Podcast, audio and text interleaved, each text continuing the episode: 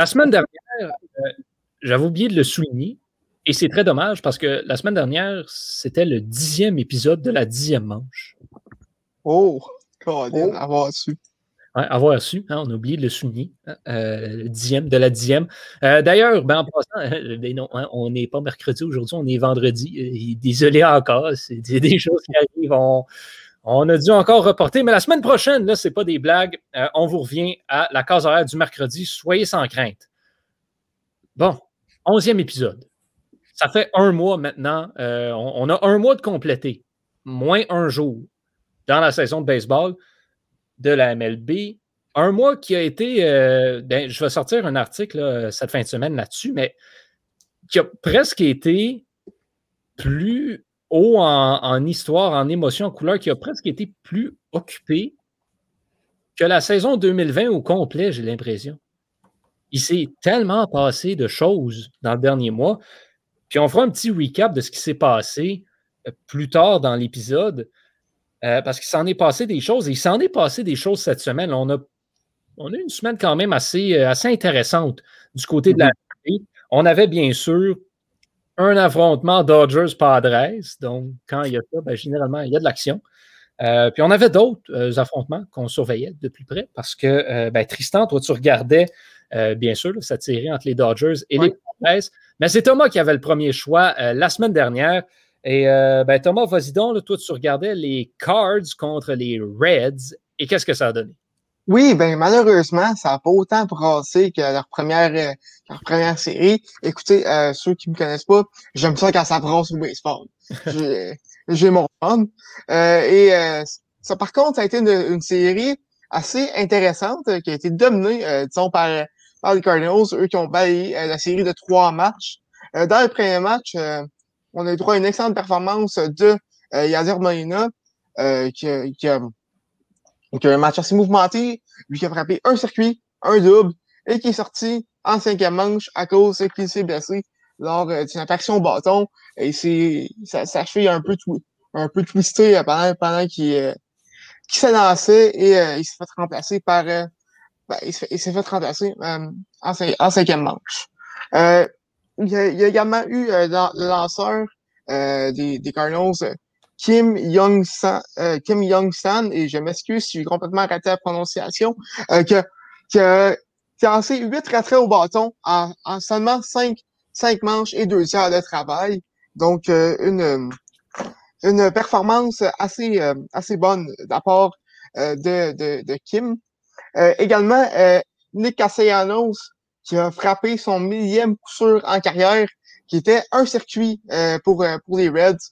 Le, le, le, circuit qui a, qui a, mis les Reds au, au, pointage. Le match est terminé 5 à 4, alors que Alex Reyes a, a retiré euh, Suarez sur des prises avec les buts remplis, donc fin assez assez, euh, disons, euh, mouvementé euh, à ce match-là. D'ailleurs, Suarez, ça n'a pas été sa série puisque puisqu'il y a eu sept retraits au bâton en trois matchs. donc, oui, oui, oui, oui, Écoute, je, je le dis depuis le début du podcast, il frappe pas de puissance. D'habitude, quand il frappe pas, c'est difficile et il frappait pas beaucoup, disons-le comme ça. Mm. dans le deuxième dans le deuxième match, ça a été il n'y a, a, pas eu grand-chose qui s'est passé. Une victoire de 2-0 des, des Cards. Et dans le troisième match, ça a été très, très mouvementé. Euh, Tyler O'Neill a frappé deux circuits. Euh, le, gérant des Reds, euh, David Bell, a été euh, s'est fait, fait, sortir du match puisqu'il s'est trop astiné avec l'arbitre suite à, à, à ce qu'un qu'un joueur des Reds soit fait frapper à la tête par, par, une, par une rapide accidentelle de la part de Jack 30. donc, ça, ça, ça, a été une, une, série assez mouvementée. Victoire de 5, de 5 à 2 des Cardinals euh, lors du troisième match. Euh, vraiment, cette série-là, ça va être une, une, série un peu euh, sous-estimée euh, cette année. Mais personnellement, j'aime bien ça. C'est pas sûr que c'est pas au niveau des Dodgers Padres, mais assez, assez intéressante cette série-là à surveiller cette année deux équipes qui vont compétitionner pour un poste de séries éliminatoires l'une mhm. contre l'autre. Donc, ces affrontements-là sont toujours intéressants à surveiller, en effet. Mhm. De mon côté, j'avais les Cubs contre les Brewers. Et laissez-moi vous dire, le baseball a une particularité qui est tu peux remporter un match 15-2 contre une équipe et deux jours plus tard perdre 6-0 contre la même équipe. Mhm. Un, beau bordel, cette série-là, laissez-moi vous dire. Le premier match qui est allé à l'avantage des Cubs, 15-2, c'était 10-0 après deux manches. Euh, ça a été une affaire de lanceur, euh, cette série-là, en toute honnêteté. Carl Hendricks, qui a été absolument euh, ben, presque parfait, je dirais, au monticule au, cours, au cours de cette série-là. Mais ce sont, les, lanceurs des Brewers qui ont vraiment volé la vedette dans les deux matchs qui ont suivi. Freddy Peralta et, euh, bon, bien sûr, Brandon Woodruff connaissent des très bons débuts de saison et ça a paru. Woodruff, euh, dans le dernier match, ça s'est terminé 6-0. Lui, en six manches de travail, huit retraits au bâton. Euh, huit retraits sur des prises, en fait, seulement deux coups sûrs accordés. Donc, de l'excellent travail de ce côté-là. Colton Wong revenait au jeu après une blessure dans cette série-là et a été excellent également, produit des points dans chacune des trois rencontres. Euh, a vraiment s'est révélé être peut-être le joueur qui venait solidifier euh, cette équipe-là, surtout au niveau de l'avant-champ, contribuer vraiment dans, tous les sens du, du jeu. Bref, les Cubs, euh, j'ai l'impression que c'est l'histoire, ça va être l'histoire de leur série, cette espèce de manque de constance-là. Euh, ça va être l'histoire de leur saison. Capable de sortir une grosse performance, mais incapable de la répliquer soir après soir. Euh, quand on va avoir le bon lanceur pour mettre les frappeurs en confiance au monticule, c'est des genres de performances comme ça auxquelles on peut s'attendre. Mais des bons lanceurs, ils en ont vraiment un. Le reste du temps, ça risque d'être coup-ci, coup-ça pour, euh, pour les Cubs. Les, euh, les, Brewers, solides, très solides, méritent leur premier rang euh, au niveau de la, de la, centrale de la nationale, assurément. c'est une division qui est quand même assez serrée, mais avec la façon dont les Brewers se comportent depuis quelques matchs, je ne suis pas surpris de les voir là. Je pense qu'on a une division qui va être extrêmement intéressante là, avec les Reds et les Cards que Thomas a mentionné également. Megan, toi, c'est ben, les Yankees, euh, les Yankees, les Yankees. Les Yankees et les Indians. Et ça a été une série, écoutez, euh, d'erreurs et de coups de circuit, je peux dire ça de même, de longues balles. Euh, le premier match, ça a terminé 6 à 3 pour les Yankees. Par contre, au début, c'était 3-0 pour les, les Indians. Donc, si je peux dire quelque chose que j'ai remarqué dans les trois matchs, c'est que les Indians ont toujours pris l'avance. Puis après ça, les Yankees se sont rattrapés sur des longues balles. Donc, toujours à cause de leur offensive parce qu'ils faisaient beaucoup d'erreurs. Donc, le premier match qui est arrivé, trois, trois points, donc causés par des erreurs des Indians. Euh, et ensuite, ben, on a eu un coup de circuit de Higashioka, donc euh, des Yankees. Et ça a parti le bal, donc, pour euh, faire cinq autres points. Et c'est grâce à ça qu'ils ont repris, dans le fond, c'est grâce à leur offensive qu'ils ont gagné le match. même chose pour le deuxième match, ça a terminé 5 à 3. Et donc, 5 sur 5 de leurs points, les Yankees, 4 home runs. Donc, 4 home runs, 4 circuits seuls. Euh, ça n'a absolument pas de, pas de bon sens. C'est circuit après circuit, donc 2 de Stanton. Donc, un match euh, qui euh, prouve encore que les Yankees misent beaucoup sur leur offensive. Même chose, c'est les Indians qui avaient pris l'avance au début 3-0. C'est vraiment quelque chose que, que j'ai remarqué. Et puis, troisième match, c'était vraiment un match de lanceurs. Donc, pourquoi j'ai regardé cette série-là, euh, dont les deux, en ce moment, les deux meilleurs lanceurs de l'américaine, c'est Garrett Cole et Shane Bieber. Donc, c'est vraiment, c'est vraiment les lanceurs qui ont mené le match. Et puis, encore là, ce qui a euh, fait en sorte que les Yankees ont gagné ce match-ci 2-1, eh bien, c'est deux coup de circuit, encore une fois. Donc, dans cette série-là, euh, presque, j'ai presque une dizaine de coups de circuit de la part des Yankees. Euh, on voit vraiment qu'ils misent là-dessus. Et puis, euh, juste à mentionner, dans le troisième match, là, il y a eu 20, 20 strikeouts de la part des lanceurs. Donc, c'était vraiment pas un match facile non plus à l'offensive, il faut le dire. Les Yankees ont repris du poids de la bête un petit peu, 6-4 dans leurs 10 derniers matchs. ont on divisé leur série avec les Orioles par la suite et ont quand même la pire fiche de leur division. À égalité avec les Orioles, encore une fois, bien sûr. Euh, mais donc, ça prouve qu'il y a encore du travail à faire. Oui, oui, vraiment. Karen Judge est blessé encore, si je ne me trompe pas. Oui, je pense que oui. Fait que ça va être difficile encore là. Ce ne sera pas facile. Non. Tristan, Padres Dodgers. Oh boy, qui s'en est passé des affaires. Oui, absolument. Puis en fait, ça a été une série qui, comment que je pourrais dire, euh, a été extrêmement difficile et non difficile, euh, difficile euh, pour les Dodgers. vraiment, là, les Padres qui sont arrivés là avec les chapeaux de roue.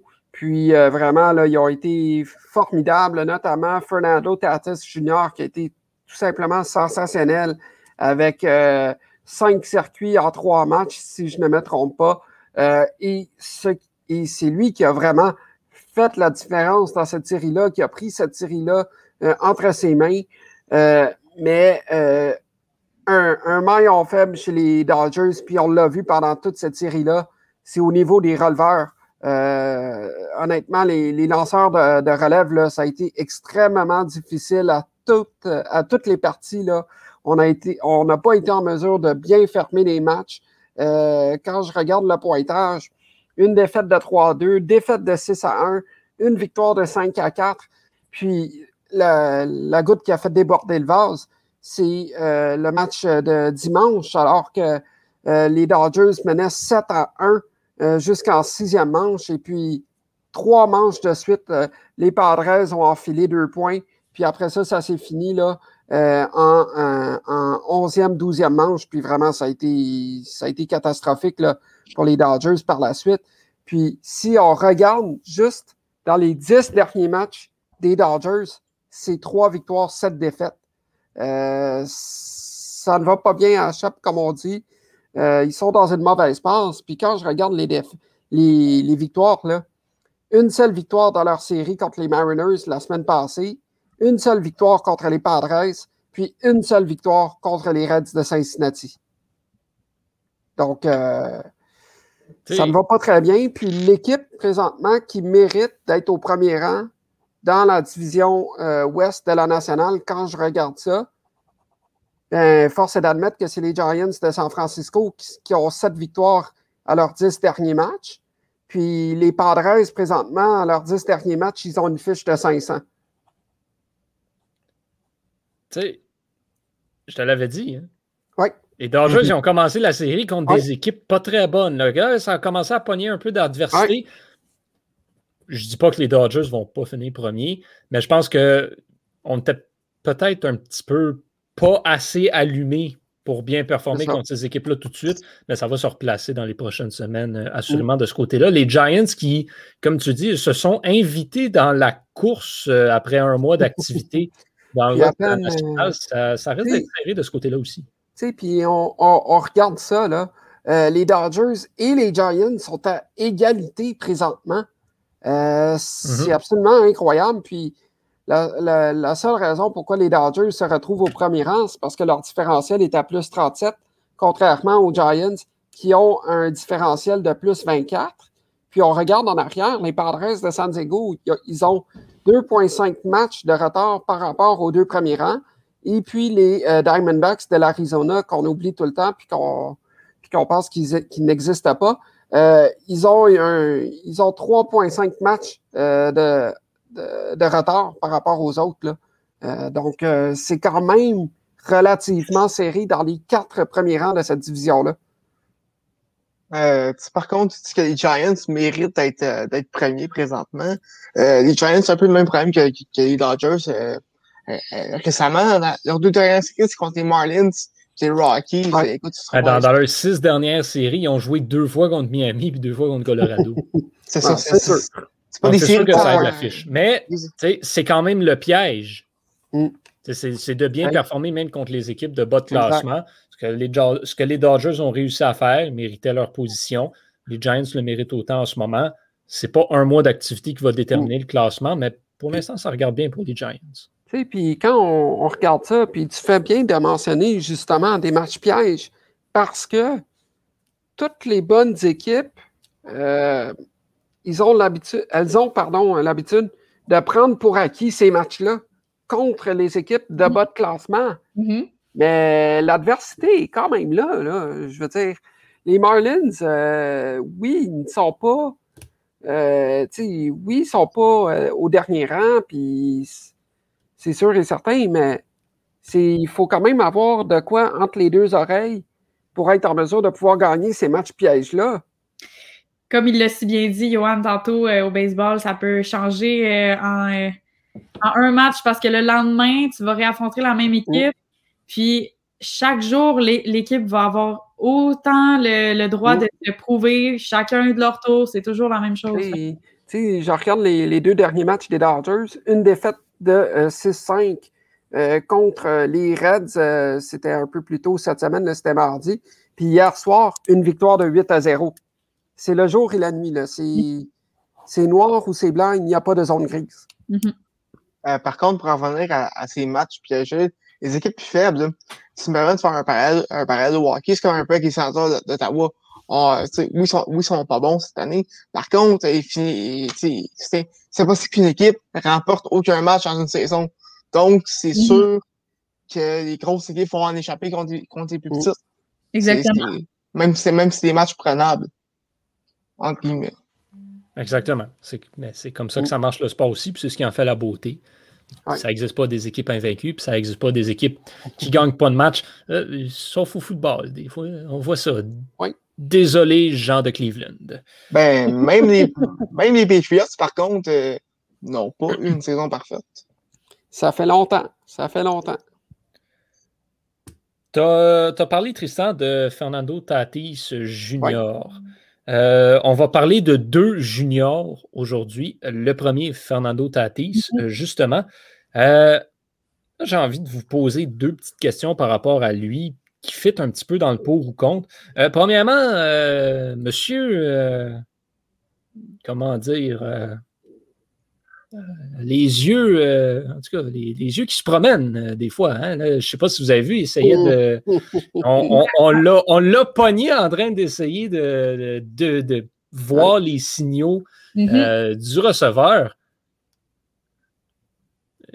Moi, j'ai tendance à dire pourquoi pas. ça fait partie de la game.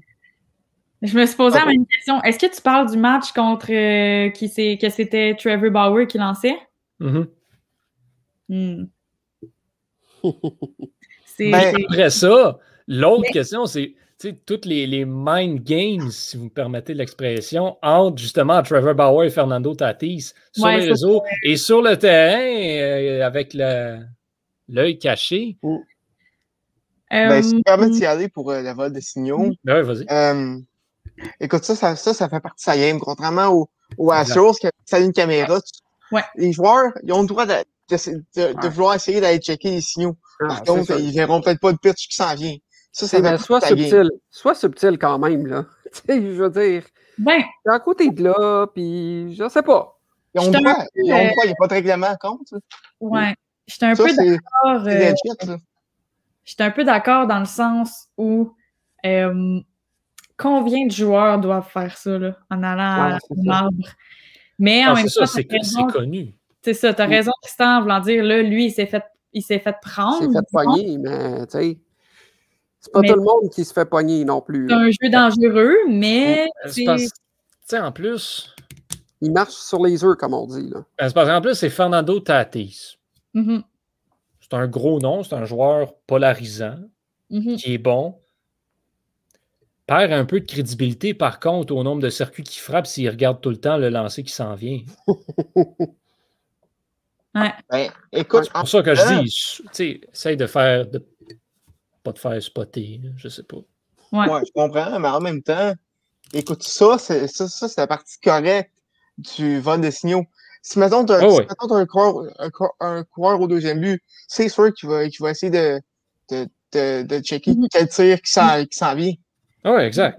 Je pense que ça fait partie de la, de la, du jeu, mais si ça inclut des caméras, là, non, oublie ça. Mais non, je, ça. je pense que si c'est les joueurs qui essayent de comprendre les signaux, mm. moi, je pense que ça fait partie du jeu. Mais c'est ça. C'est sûr que c'est là quand tu as les caméras qui le prennent en plus. Oh! Mm. C'est sûr que c'est ça. C'est ça. Non, mm-hmm. bien d'accord avec vous là-dessus.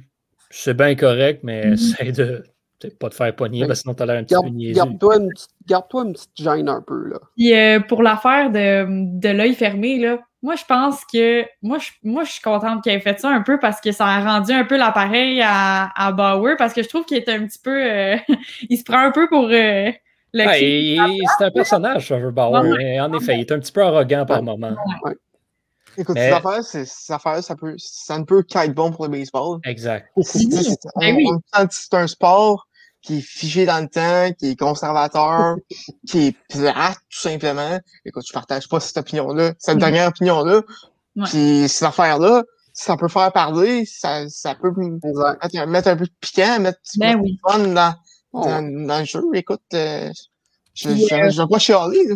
Puis je sais pas si vous avez vu, mais tu sais, Bauer, il, il fait, il analyse les matchs des fois après Ouais. qu'il fait, puis tu sais, il était pas fâché comme qu'il avait fait ça parce que, tu sais, il dit, il a le droit de célébrer, là, puis Ouais. il faisait pas, tu sais, il faisait un petit clin d'œil, mais en même temps, à un moment donné, il se côtoie tous ces joueurs-là, puis... Non, euh, c'est ça. Ça fait Tant- partie tant du que ça spectacle, reste- là. Ça, tant que ça reste dans, dans le respect Ouais, de l'art, tu sais, Tant qu'il n'y a pas pas à- des. Tant qu'il y a commence pas à de propos t'insulter.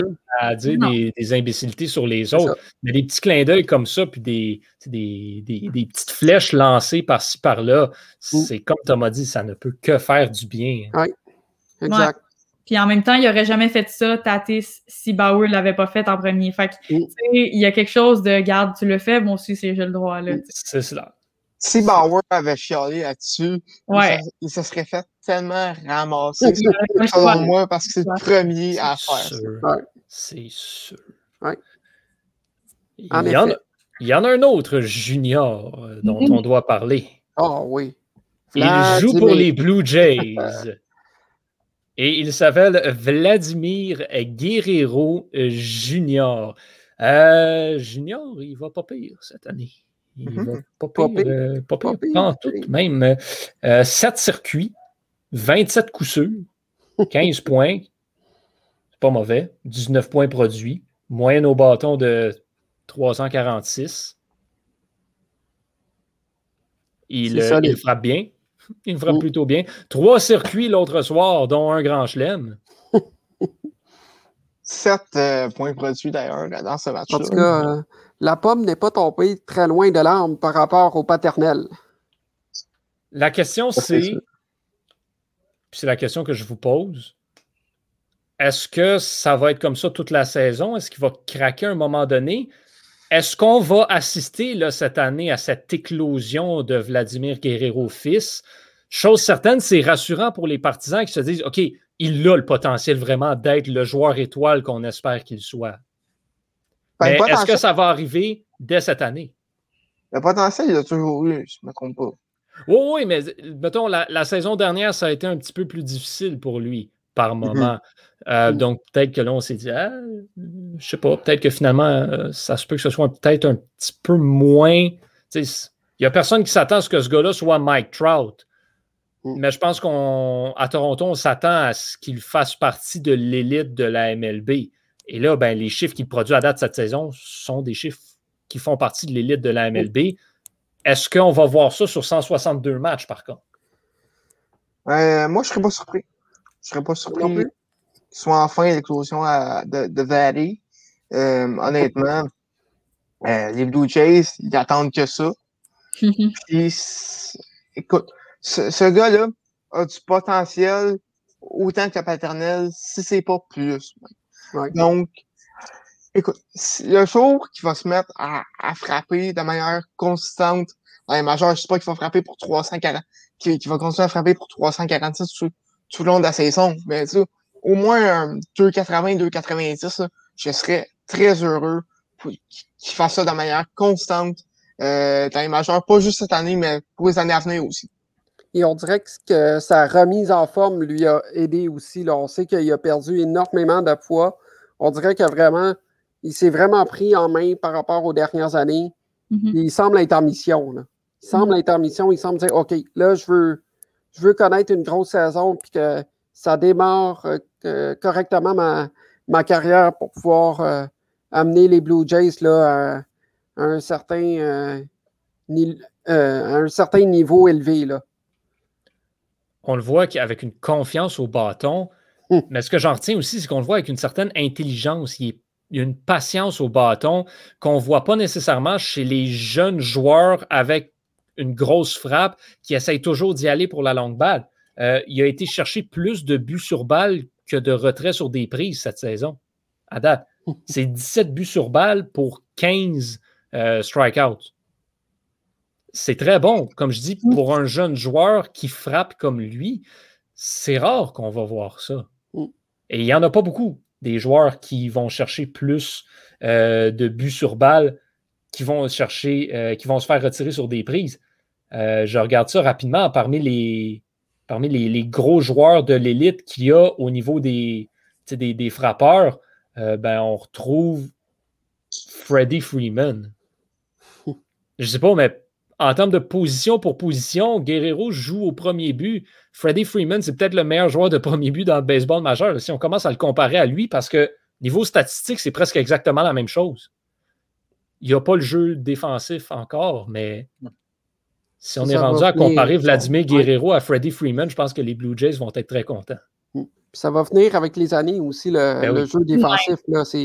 C'est de l'apprentissage, contrairement au, jeu au bâton, que ça, bon, euh, ça dépend de X, Y facteurs. C'est sûr qu'il y a l'intelligence euh, au, marbre pour, pour euh, les lancer et tout ça. Mais je suis persuadé que le talent c'est pas c'est soit que tu l'as ou soit que tu l'as pas non plus au mhm. bâton. Là. Exact. Les, euh, parlant d'être en forme, ben, et parlant de Freddie Freeman aussi, les Braves d'Atlanta ont rattrapé leur début de saison un petit peu, euh, un petit peu en dents de scie et ont repris le premier rang de la, division Est de la nationale, mais une division qui en arrache aucune équipe a une fiche victorieuse après un mois. C'est incroyable. Qu'est-ce qui se passe? Les Braves, les Phillies, les Mets, les Nationals sont en débandade, ça va vraiment pas là-bas. Et les Marlins se sont invités dans la danse également, finalement, après un mois de travail. Euh, j'explique pas ce qui se passe. On, on, regarde ça, là. Atlanta, une fiche de 500. Philly, une fiche de 480. Les Mets, une fiche de 474. Miami, une fiche de 458. Puis les Nationals, une fiche de 429.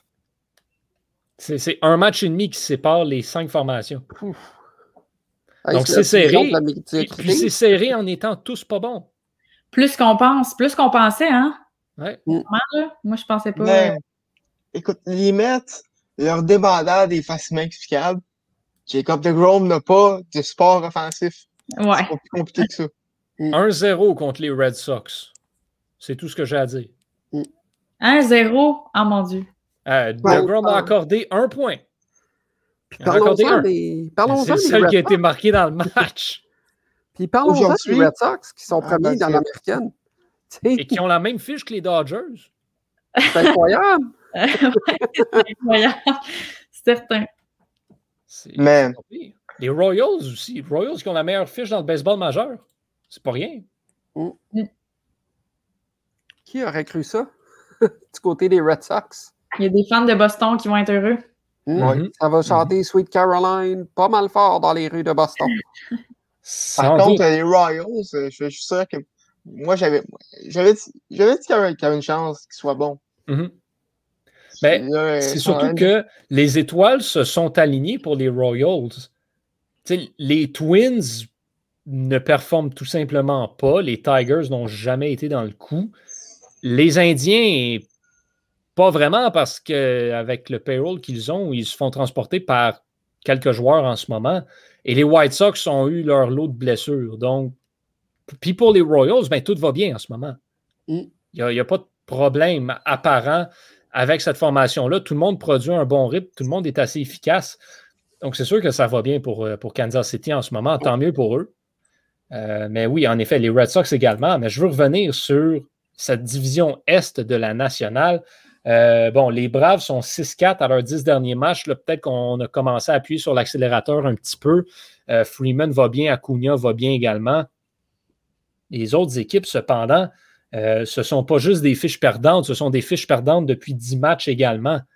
les Mets, encore une fois, 3 et 7, un véritable désastre. Les Phillies, qui ont pourtant commencé en Lyon, ont maintenant une fiche de 4 et 6 à leurs 10 dernières, leurs 10 dernières rencontres.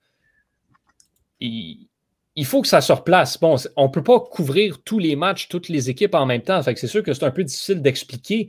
Euh, mais ces équipes-là vont s'affronter entre elles beaucoup au cours des prochaines semaines. Ce sera des matchs extrêmement cruciaux. On parlait du calendrier des, Yankees la semaine dernière, cette semaine. Euh, les Braves, les Phillies, les Mets et les Nationals vont tous jouer un contre l'autre mm. dans les dans la prochaine semaine et demie, là, ça va être là qu'il va falloir se sauver avec. Parce que oui, on joue souvent l'un contre l'autre au sein de la même division, mais pas tant que ça. Et quand les Phillies vont commencer à sortir de la division pour aller affronter euh, les Rockies, pour aller affronter les Cubs, pour aller affronter les Pirates, les Tigers, ben, il va falloir que les Braves se soient donné un coussin et il va falloir que les Mets aient rattrapé un petit peu de leur retard également. Donc, ça, c'est une division qui va être intéressante à surveiller tout au long de la saison, mais particulièrement dans les prochaines semaines. J'ai très hâte de voir ce qui va se passer. D'ailleurs, les Braves euh, affrontent les Blue Jays. Mhm. Je, sais que j'ai le premier choix, mais ce n'est pas ça que j'ai pris euh, ah. comme série à surveiller. Donc, je vous encourage fortement à la regarder parce que ça risque d'être du très bon baseball. Oui. Du très, très, très bon baseball. Parlant des Braves, euh, je sais pas si je peux en parler tout, mais euh, ils ont une fin de semaine assez difficile, euh, par contre, dimanche, contre les Diamondbacks. Ben, pas juste contre les Diamondbacks. Après ça, ils ont joué contre les Cubs et Anthony Rizzo a retiré Freddie Freeman sur des prises. Écoute, une rapide à 61 000 à l'heure. Absolument incroyable. Mais oui, en effet, ça n'a pas particulièrement été facile dans le programme double contre les Diamondbacks. Et Madison Baumgartner a été victime de exactement ce qu'on parlait il y a quelques semaines. Le programme double, son match sans points ni coup sûr, euh, ben, ne compte pas parce qu'il n'a pas lancé sept manches. Euh, il n'a pas lancé neuf manches, pardon. C'est triste, mais je veux vous entendre là-dessus, sur, ce que, sur ce que vous en pensez. Est-ce que est-ce qu'il devrait avoir une clause, genre quand un lanceur est sur un match sans points ni coup sûr, on rajoute deux manches? Ben, c'est plate pour lui. Je pense que si tu dis, OK, on réduit, si tu es rendu à dire on réduit à sept manches, puis que tu considères ça comme un vrai match, puis que les points sont finis à sept manches, tu devrais l'avoir ton match sans point de coup sûr. Moi, c'est mon avis. Parce que je me dis, si tout le reste fonctionne, mais ces affaires-là, ça marche pas, ben là, pourquoi? Et c'est parce que là, tu pourrais dire, ben là, il reste deux manches à jouer d'abord de points. Fait que peut-être que c'est une bonne idée ce que tu viens de dire, la clause. Mais en même temps, ah, je sais plus trop, là, mais je sais plus trop où je m'en allais avec ça, là, mais je pense que moi, je la donnerais. Je la donnerais. Oui, exactement. Parce que, en plus, c'est pas comme s'il y avait un délai de pluie ou quelque chose. Mm. Non, c'est un règlement du baseball majeur qui fait que les programmes doubles sont seulement de 7 manches. C'est un lanceur qui fait un match en point sûr. On ne va pas leur donner à cause qu'on a, à cause qu'on a un autre règlement qui dit que ça doit être une manche. ça. Écoute, mais c'est pas neuf manches. C'est ça le problème. Ah, mais c'est pour ça que ce que je mais c'est un match complet. Ça reste un match complet. Ouais, mais tu sais, Carlos Rodon puis Joe Musgrove hmm. ont lancé deux manches de plus. Fait c'est pas fair à, ce moment-là de dire ben, Bob Garner, tu sais, parce que c'est en neuvième manche que, que ces matchs-là se perdent. Hmm. À moins que. Mais le problème, c'est ça, c'est qu'il n'a pas eu la chance. Hmm. À moins que tu mettes dans le livre des statistiques la catégorie les matchs sans points ni coup sûr lors d'un programme double. tu mets un astérix à côté du nom, genre, été lancé dans un programme double. C'est ça. Mais mettons que je fais une situation vraiment hypothétique qui arrivera jamais, mais c'est pas grave. Vas-y, on est là pour ça. mettons que tu as deux lanceurs, puis là, ils lancent neuf manches chacun, là, et on les sort jamais parce qu'ils font les deux un match sans points ni coup sûr. Mais là, on s'en va en dixième manche. Mais là, est-ce qu'ils, qu'est-ce qu'on va faire? Est-ce qu'ils vont lancer encore? Est-ce qu'on va les retirer parce qu'ils l'ont fait leur match sans point ni coup sûr, parce que c'est juste neuf manches? Ou est-ce qu'on les laisse là en dixième manche, puis là, finalement, oh, là, il y a un point, fait qu'il perd son match, tu sais? Si je, si me trompe pas, pour, euh, pour avoir un match sans point ni coup sûr, il faut que tu lances le match au complet. OK, ben c'est Même, ça. si, ça même si ça, comeback, même là. si ça s'en va en extra. Ben c'est ça. Fait que pourquoi ce règlement-là, puis pas à cette manche? Moi, c'est ça mon ça. incompréhension. C'est ça. Bon point. Ouais. C'était Bon ma point. question hypothétique. Voilà. Bon point, Meg. c'est bien. Je voulais savoir que- s'il y avait un règlement là-dessus. Ben, il me semble que c'est ça, parce que justement, dans, dans la foulée de cet événement-là, il y a- Mhm. ça a discuté beaucoup euh, là-dessus. Puis il me semble avoir vu passer là, que justement, tu ne, si tu te fais sortir de la rencontre à n'importe quel moment, tu Mhm. perds ton match sans point ni coup sûr parce que ça implique qu'un autre lanceur a participé au travail. Donc, ça. Bon, ça peut être un match sans, un match sans point de sûr combiné. ouais, mais tu sais pas créditer à ce Ouais, c'est moment-là. pas, ouais, c'est pas euh, tout seul. euh, hum. Ouais, les- ouais.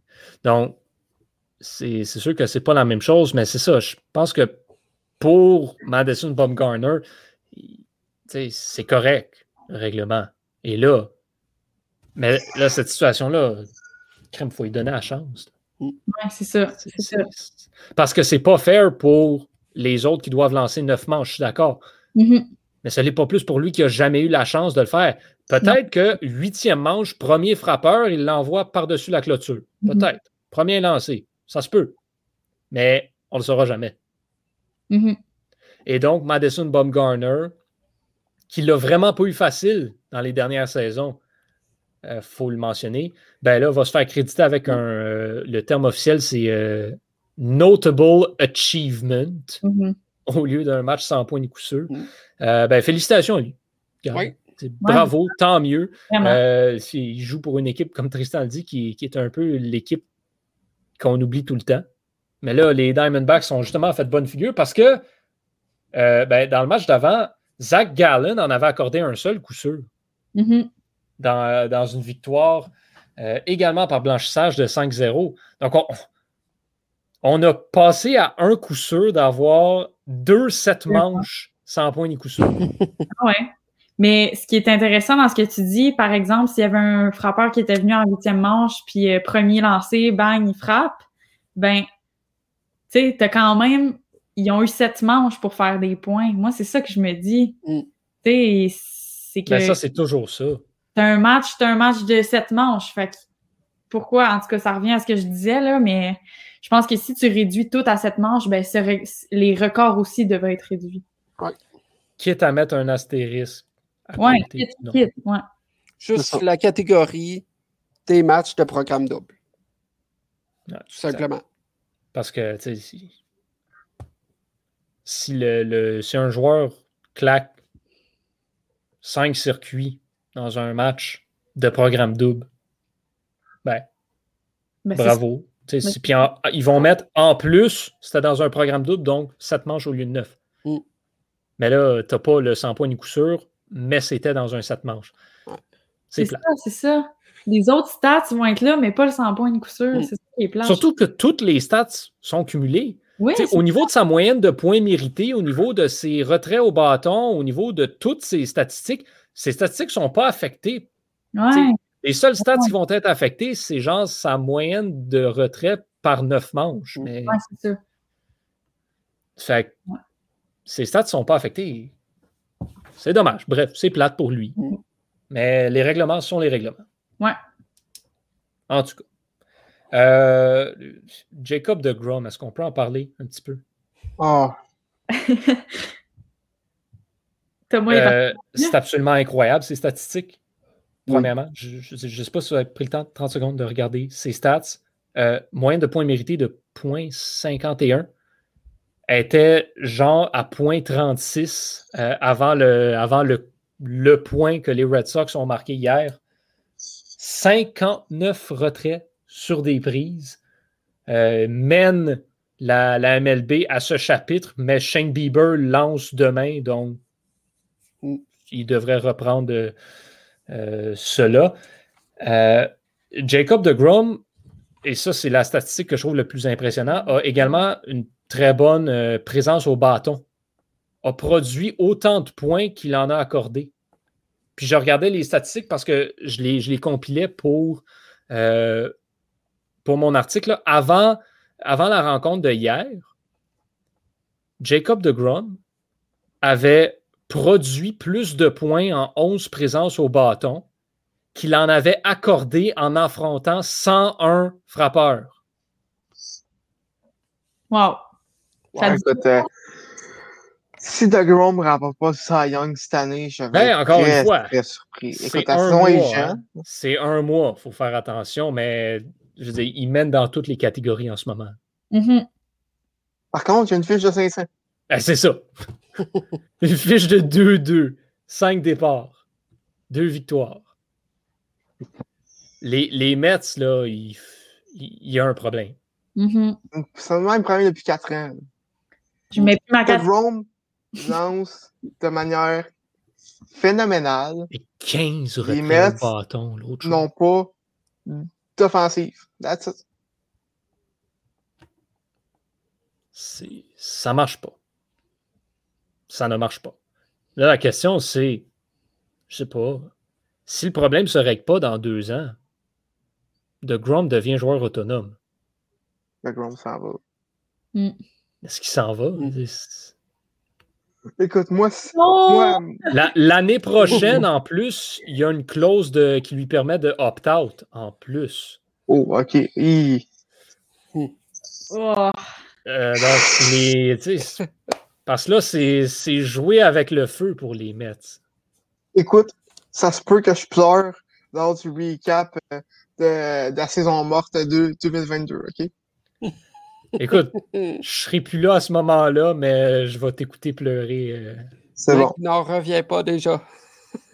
Non, puis là, je me dis à quel point Trevor Bauer doit être content de ne pas être allé euh, chez les Mets finalement. Oh mon Oh. Dieu! hein. Mais bon, ceci dit, les.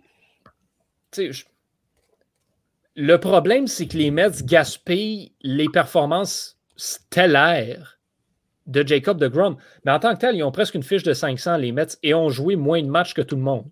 Mhm.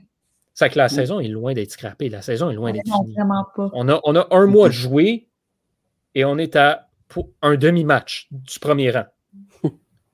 Le problème, c'est à long terme. C'est parce que les Mets sont supposés être parmi les équipes qui vont se battre dans les séries pour aller en série mondiale. Mm. Mais si tu n'es pas capable de marquer de points, quand ton lanceur retire littéralement tout le monde, Mhm. ben, tu n'es pas plus avancé.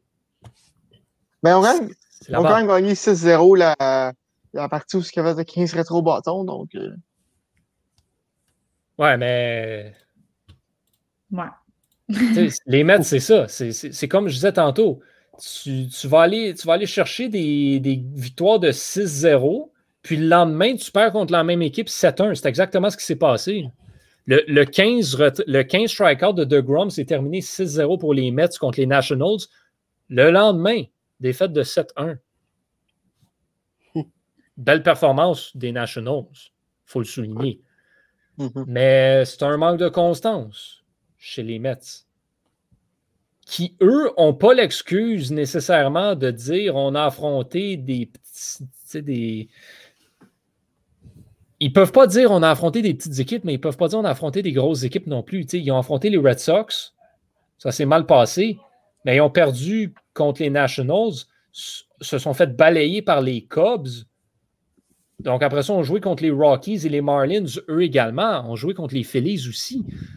Donc, ils, ils ont gagné contre les équipes poches, ils ont perdu contre les bonnes équipes en ce moment. Mais c'est parce que si tu veux être une équipe de série, crime. ou gagner contre les bonnes T'es battre les grosses équipes à un moment donné. Et là là, pauvre Mets. Pauvre Mets. Euh, Thomas, les Rockies ont changé de DG. Oui, euh, oui, euh, le, le- le DG actuel des Rockies euh, a démissionné euh, suite au, au mauvais début de saison euh, de, euh, ça, des, des Rockies. En fait, euh, c'est vraiment pas un, un bon début de saison au Colorado. Eux qui ont seulement une fiche, une fiche de 9 et euh, de 9 et 15 présentement, je ne me trompe pas. Euh, faut- faut- je suis en train de vérifier présentement. Euh, Donne-moi un instant. Euh, c'est ça, 9 et 15 9 et présentement. 15. Donc, il Rockies, c'est pas facile. on se rappelle que lors de l'échange au, au, Colorado, il, ben, de, de Arenado, plutôt, à Saint-Louis, il, a dit qu'il devrait qui, devrait se faire congédier pour cet échange-là. Le président aurait, aurait répété la même chose. Donc, c'est pas facile au Colorado. Mm. Et euh, je serais pas surpris euh, de voir euh, Trevor Story quitter le navire également euh, d'ici la fin de la saison. Euh, fan des Rockies, je suis désolé. Ça va pas être facile pour vous pendant, pendant une couple d'années. Ceci dit, Ryan McMahon mène quand, même la MLB au chapitre des coups de circuit. Mm-hmm. C'est à mentionner. Pourquoi pas? Euh, mais ouais, c'est à peu près la seule chose qui va bien au Colorado en ce moment. Ça, puis Trevor Story qui est. Euh, Trevor Story qui est Trevor Story. Mais comme tu dis, je ne serais pas surpris de le voir partir, moi non plus. Cette équipe-là doit faire ce que les Pirates ont fait. C'est la voie de l'avenir, je pense. Je pense. Ils n'ont pas le choix, je pense. Euh, rapidement, J'aimerais savoir votre, votre opinion sur le premier mois en tant que tel. Euh, satisfait, déçu, content, euh, plus que satisfait au niveau de la qualité de jeu qu'on a eu? Moi, personnellement, je crois que ça s'enligne pour être une excellente saison de baseball malgré la COVID. Comme je disais, l'année dernière, ça a pris un mois et demi avant qu'on ait un match sans point ni coup sûr. Après un mois, on en a presque trois cette saison ça s'enligne pour être une très, très, très belle saison. Megan, ton appréciation du premier mois? Ben, j'aime ce que tu viens de dire. Puis en plus, moi, je trouve qu'il y a vraiment du spectacle cette année. oh, oui. Depuis, ça fait juste un mois, puis il y a déjà plein d'événements spéciaux qui sont arrivés, ou mm. des, petites controverses, des petites, euh, ou juste euh, ce qu'on vient de parler aujourd'hui, le match de cette manche, euh, les, petits clins d'œil de Tatis à Bauer. Je trouve qu'il y a plein de, de choses là, qui sont arrivées. Puis ça, c'est d'autant plus intéressant d'en parler autre que de parler des matchs, tu sais. Moi, ça, c'est, mm. venu... On, parle, on en parle de la Major League Baseball. Sais, contrairement à certaines saisons où est-ce qu'on n'en parlait pas, puis que les seuls temps où est-ce qu'on en parlait, c'était pour les résumés de matchs. Mm-hmm. Là, on dirait qu'il y a toujours quelque chose euh, mm-hmm. qui se passe dans une division, dans certains matchs. on réussit à, à faire parler de nous du côté du, circuit Manfred. Puis j'ai bien hâte de voir qu'est-ce que ça va donner à la fin de la saison. Là. Les batailles au niveau des divisions, si c'est pour être comme ça pendant toutes les semaines, pendant, toutes les, pendant tous les mois de la saison, puis là, chers partisans et partisanes de baseball, on va être gâtés, puis pas à peu près. Là. Mm-hmm. Puis j'ai l'impression qu'il n'y a pas un match que, que je commence à regarder, que je me dis, ah, ça va être plate ou c'est déjà d'avance ou même les Dodgers, Padres, je veux dire, oublie ça, c'est vraiment enlevant à chaque fois. Je pense que c'est comme ça euh, dans toutes les divisions. J'ai l'impression, cette année, c'est la bonne année pour commencer à s'intéresser au baseball. tu, veux regarder du baseball, tu veux découvrir le baseball, c'est là que ça se passe. Puis je sais que les mm-hmm. gens qui nous écoutent s'intéressent probablement au baseball. Mm-hmm à part Étienne, Étienne, je sais que tu écoutes pas mal toutes. Donc, je te salue. je te dis, si un moment donné, tu veux regarder une game de baseball, ben l'autre jour, j'ai regardé une game de soccer avec toi. Ben, regarde, hop in dans, un Zoom puis on regarde une game de baseball euh, sans problème, assurément. Puis, s'il y en a des gens. ouais. Puis s'il y en a des gens qui nous écoutent, qui ne suivent pas beaucoup le baseball, il y en a à la télé souvent, ou sinon, ça se trouve facilement en ligne. Mm. Euh, allez en écouter un petit peu c'est une belle saison à date. Ça, commence vraiment très bien. Euh, les Blue Jays aussi. Euh, ben oui, les Blue Jays en plus. Ouais. C'est plus local. Mm-hmm. Donc, ça peut peut-être plus intéressant. Et parlant de local, euh, Tristan, toi, tu arrives avec des, nouvelles au niveau du baseball. On va dériver de la MLB un petit peu pour aller plus près de chez nous. Oui, ben dans le fond, moi, je trouve ça extraordinaire ce qui arrive présentement dans le baseball québécois. Euh, mm-hmm. Bon, euh, je vous avais parlé justement de Dalton Pompey la semaine passée, puis que du côté de la Frontier League, les capitales de Québec et les Aigles de Trois-Rivières se sont fusionnés ensemble pour faire une seule équipe québécoise pour affronter les équipes euh, l'autre côté de la frontière. Eh bien là, on a dévoilé nos couleurs cette semaine, puis je ne sais pas si nos, si vous les avez vus, ou du moins nos auditeurs et nos auditrices les ont vus. Ben, nous, c'est sûr qu'on les a vus, ouais. c'était ça partagé dans notre conversation. C'est ça, mais honnêtement, c'est vraiment beau, là. Un beau chandail bleu avec l'écriture en blanc dessus. Ça rappelle vraiment les, les anciennes années. On n'oublie pas notre passé du côté du baseball québécois. Puis une autre belle nouvelle aussi, je te l'avais envoyé, euh, Megan, puis je pense que je te l'ai envoyé à Tom aussi. Euh, c'est la nomination d'Annie Larouche au sein euh, du conseil d'administration de Baseball Québec. Honnêtement, je trouve ça incroyable.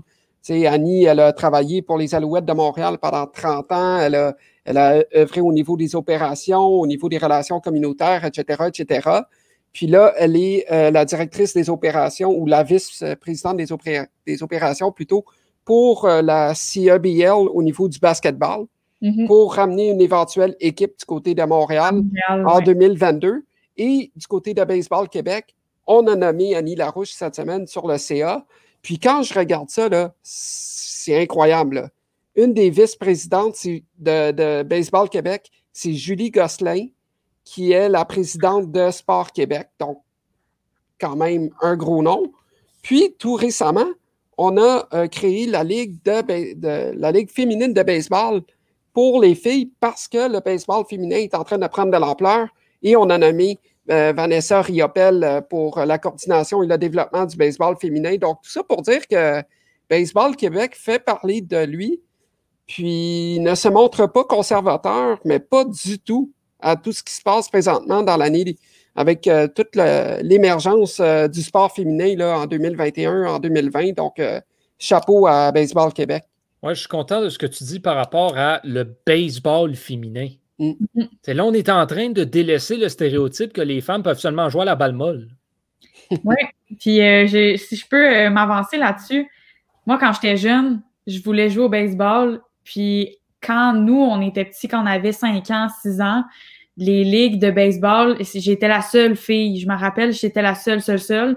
Puis quand j'avais 5 ans, 6 ans, ça m'a un peu intimidée. Fait que c'est pour ça que j'ai arrêté, tu sais, de jouer. Puis aujourd'hui, c'est rendu qu'il y a des ligues féminines, puis je me dis crime, j'aurais dû continuer, tu sais, parce que fait que je trouve ça vraiment cool pour euh, les, les, petites filles qui, qui, veulent jouer au baseball, euh, qui puissent se rassembler ensemble parce que ça peut être intimidant là quand quand t'es jeune que tu veux jouer au baseball.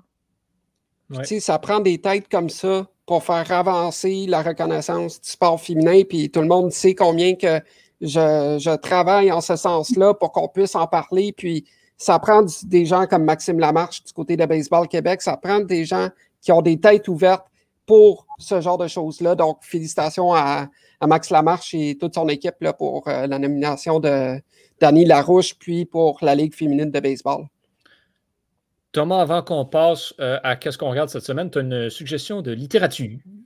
Oui, euh, écoute, c'est, c'est rare que je, que je parle de, de faire une chronique hors et spectacle dans un podcast de baseball. Mais euh, cette semaine, on a eu le droit à sortir du livre Chips, Peanut, Cracker Jack de la journaliste Frédéric Gay. Frédéric Daigle. Et non, ah, Frédéric Gay. Ah oui, Frédéric Daigle, pardon ce, livre-là nous offre 24, 24 histoires euh, euh, inédites un peu, euh, mmh. des expos.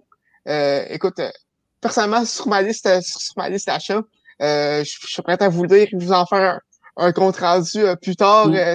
plus tard cet été. écoute, c'est un livre qui s'annonce très divertissant et très intéressant à, lire. Je vous invite à l'acheter toujours important de, de, de, soutenir nos libraires de chez nous et notre littérature mm. de chez nous également.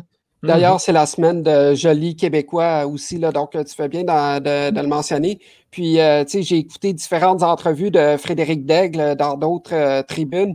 Puis, il mentionnait justement qu'un de ses chapitres dans son livre, c'est consacré à Mark Griffin, et euh, Mark Griffin, il avait sorti sa, biographie, je pense que ça fait un an et demi ou deux ans de ça. Puis les pages dans le livre euh, Chips, Peanuts and Cracker Jacks de Frédéric Degg, eh bien, c'est comme des affaires inédites qui n'ont pas été encore racontées dans le livre de Mark Griffin. Donc, je trouve ça quand même euh, assez audacieux de la part de Frédéric d'écrire un, un, tel livre. Là. Ça, ben merci pour cette suggestion-là. Hein. c'est, euh, on disait s'intéresser au baseball, c'est le temps. Ben, ça peut être le temps de s'intéresser aux expos aussi. Ouais. Hein, ça fait partie de, de notre histoire au Québec. Mm. Pourquoi pas? Il y a pas assez de gens qui euh, connaissent vraiment en profondeur l'histoire de cette équipe-là. Mm. Donc, euh, ça peut être intéressant à suivre de ce côté-là. Donc, euh, ben, on invite, hein, on, vous le, on vous le recommande, comme Tristan le dit, lisons québécois. On est au Québec. Oui, c'est ça. pour promouvoir Ben, notre, justement, notre culture. justement, au cours des derniers jours, là, c'était la campagne de Joli Québécois Mhm. pour encourager les gens justement là, à, à se procurer puis à lire des livres euh, faits ici, euh, chez nous. On a des, des excellents écrivains et écrivaines. Écrivaines, pardon. Sinon, les livres, euh, les biographies de Roger Broulotte, Derek Ah oui. Aucoin euh, et Jacques j'en Doucet. passe, là, euh, Derek Aucoin aussi, super intéressant. Mm. Moi, je prends toujours plaisir à aller dans une librairie, aller dans la section sport, choisir Oh, une oui. biographie. on part avec Let's Go. Puis- je, vous le conseille, je vous le conseille. Même la- le livre La fesse d'Ellis Valentine, écrit Mhm. par euh, Serge Touchette. Là. Oui, oui, oui. Et voilà. Euh, cette semaine, qu'est-ce qu'on regarde? Euh, moi, je veux, je veux utiliser cette opportunité-là pour regarder des équipes que je n'ai pas l'habitude de regarder. Euh, alors, quand j'ai regardé les affrontements, je me suis dit, tiens, je vais, je vais me lancer un défi, je vais regarder Rockies Diamondbacks. Mm. Mais j'ai une meilleure idée que ça Ah, parce que euh, les Angels affrontent les Mariners euh, cette semaine. Et depuis le début de la saison, je me pose la question qu'est-ce qui se passe avec les Mariners? Comment ça se fait qu'ils sont aussi bons que ça? Donc, je vais aller voir de mes propres yeux qu'est-ce qui se passe avec les Mariners. Puis, ça va me donner une excuse pour regarder les Angels en même temps. Donc, euh, Angels Mariners, c'est ma série euh, cette semaine. Megan, qu'est-ce que tu écoutes? Ah, c'est c'est- c'est moi qui ai le deuxième choix. Ouais, ben, on, fait, on fait la rotation, là, donc on Parfait. va revenir tranquillement. Euh, moi, cette semaine, je pense que je vais aller voir mes Mets parce que je les ai pas écoutés une fois encore. Fait que je vais aller voir les Mets contre les Phillies. Puis, comme tu l'as mentionné tantôt, division qui est plus serrée que ce qu'on attendait. Donc, Mets contre Phillies euh, pour ma part. Bonne, euh, bonne idée, bon choix. Oui. Tristan.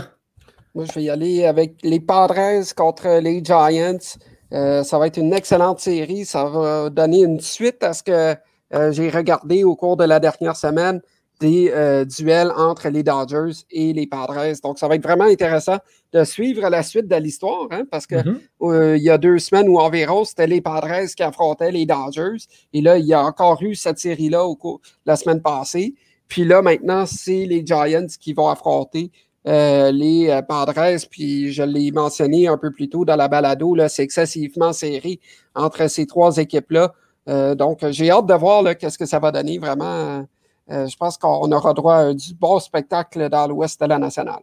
Non, mais qu'est-ce que c'est intéressant? Un partisan des Dodgers qui veut suivre les Padres.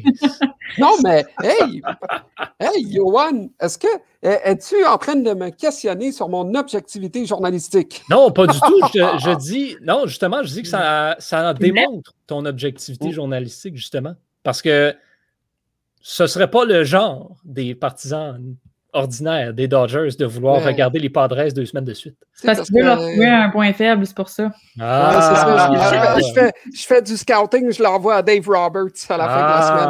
Ah, je comprends, je comprends. Thomas, est-ce que tu regardes les Blue Jays? Ben oui, euh, tu, Ah! tu, nous as, Ah, suggéré. Euh, pas, j'ai pas eu beaucoup l'occasion euh, d'écouter les Blue Jays depuis le depuis le début de la saison. euh, donc, euh, c'est une belle excuse.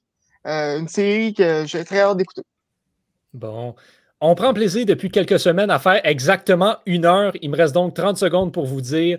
Euh, Rendez-vous sur le site web pour euh, regarder nos articles sur le baseball qui sortent dans les prochains jours. Écoutez le reste de la dixième manche. Suivez nos autres balados. Euh, Aimez-nous, s'il vous plaît. Non, mais sans blague, on embarque dans le deuxième mois de la saison. Saison à surveiller. On, on a du bon baseball. Intéressez-vous. Et on se donne rendez-vous mercredi pour le prochain épisode de la dixième manche. Thomas, Tristan, Megan, merci énormément. Et à vous tous à la maison, on se retrouve la semaine prochaine.